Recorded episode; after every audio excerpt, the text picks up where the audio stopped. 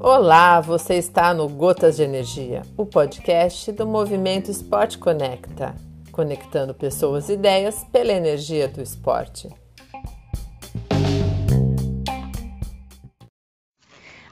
Olá, sou Tami Ceci, ultramaratonista e atleta guia de pessoas com deficiências visuais em corridas de rua e de montanha, e também atuo na formação de novos atletas guias.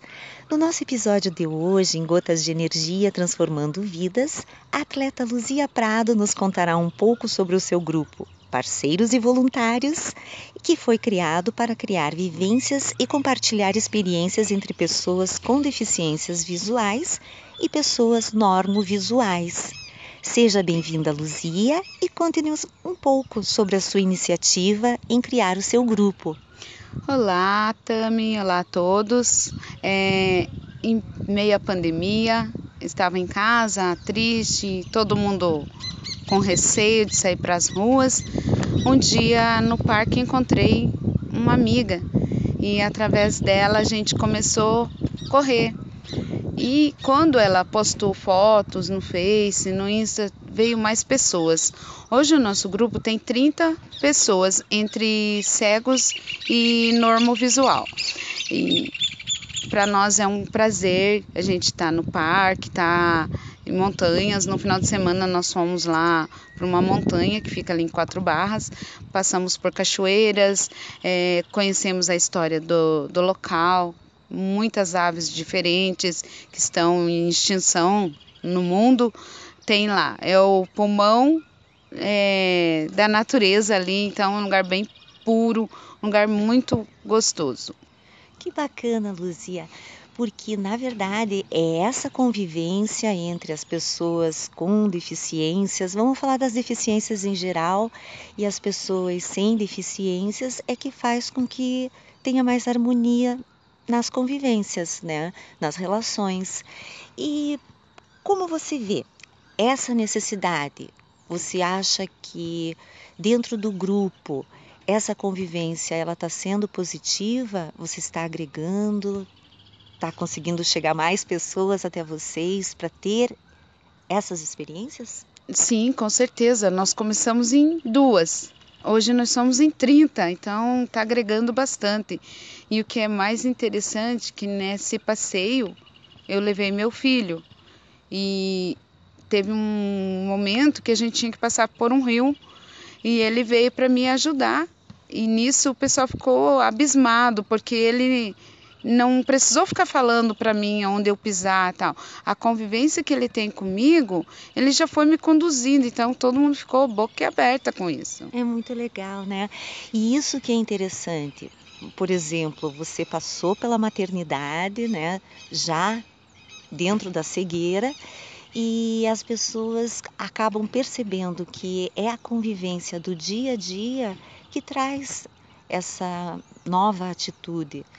E como foi, aproveitando aqui para perguntar para você, essa experiência da maternidade, tendo essa questão da cegueira na sua vida? Então, eu tenho dois filhos, né? E o primeiro eu sofri mais, né? Assim, em termos porque ele nasceu prematuro, ele, mas sim, eu sempre me virei sozinha, nunca tive uma mãe, meu marido nunca foi comigo ao pediatra, eu sempre levei ele e sempre me cuidei. E como ele nasceu prematuro, ele engasgava muito. Pensa na, no desespero de uma mãe cega e o filho engasgado. E na verdade é assim, eu vejo que muitas mães no seu, na sua primeira gestação enfrentam todos esses problemas é normal, né? Normalmente. Então acredito que seja uma questão normal da primeira maternidade. O segundo já foi mais tranquilo. Ah, sim, com certeza. O segundo já tinha mais experiência, né? Já não tive tanto tanta dificuldade quanto no primeiro. Mas o meu filho hoje tem 20 anos, então, graças a Deus, não tive nenhum problema assim, além do normal da da mãe de primeira viagem, né? Então, o segundo tirei de letras. É uma questão bem bacana de, de conversar. E para você ver que a gente está num mundo que ele está numa construção permanente.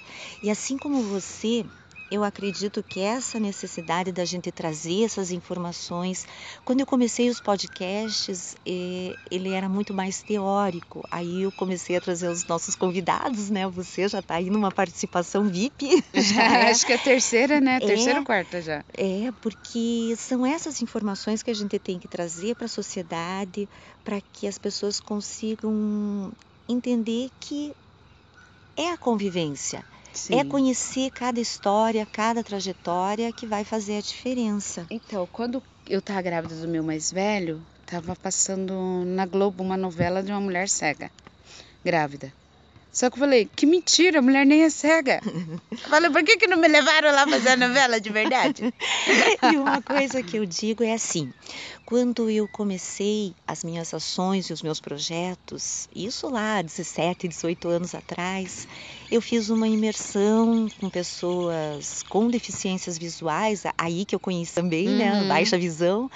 E hoje eu vejo assim, por mais que você seja um pesquisador, que você busque conhecer ao máximo, você nunca, se você enxerga, você nunca vai ter a experiência real, né?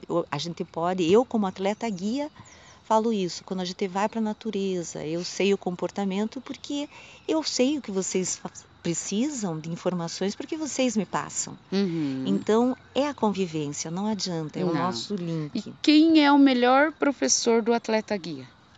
Não é o próprio cego? É o próprio atleta cego. Porque assim, é, tem pessoas que pensam, ai, não tem como você correr com a Tami porque ela nunca guiou. Um exemplo. Uhum. Como que nunca guiou? Eu tô lá, eu tô, eu tô orientando ela. É você, você tá sabe correr. E isso, isso que você falou agora é uma coisa extremamente importante, porque não existe atleta guia sem a necessidade de ser guiado, né? Sim. Então, tudo que a gente faz, a gente não faz sozinho, a gente faz porque vocês nos orientam. Então... Sim, a vivência, que nem você pode estudar milhões de coisas, mas assim, a hora que você está ali no campo de trabalho, de batalha, você vai ver uma coisa, nossa, eu estudei, mas não era isso. Exatamente, é a prática. E eu acho muito show, Luzia, você, porque é um exemplo, desde que eu te conheço, para mim você é um show de autonomia e de protagonismo.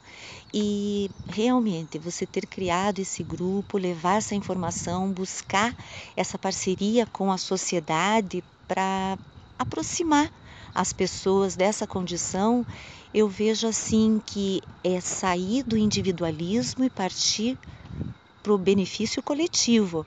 Então, eu só tenho que dizer parabéns. Ah, obrigada. E quero que você deixe. Você é nós. Eu tô lá e você tá lá. Tamo junto. Entendeu? E assim, é, gostaria que você deixasse um link ou um, um contato. Vocês se encontram sempre aos sábados no Parque Barigui? No sábado, aqui na Casa Amarela, 7h30, 7h40 da manhã, a gente se encontra aqui.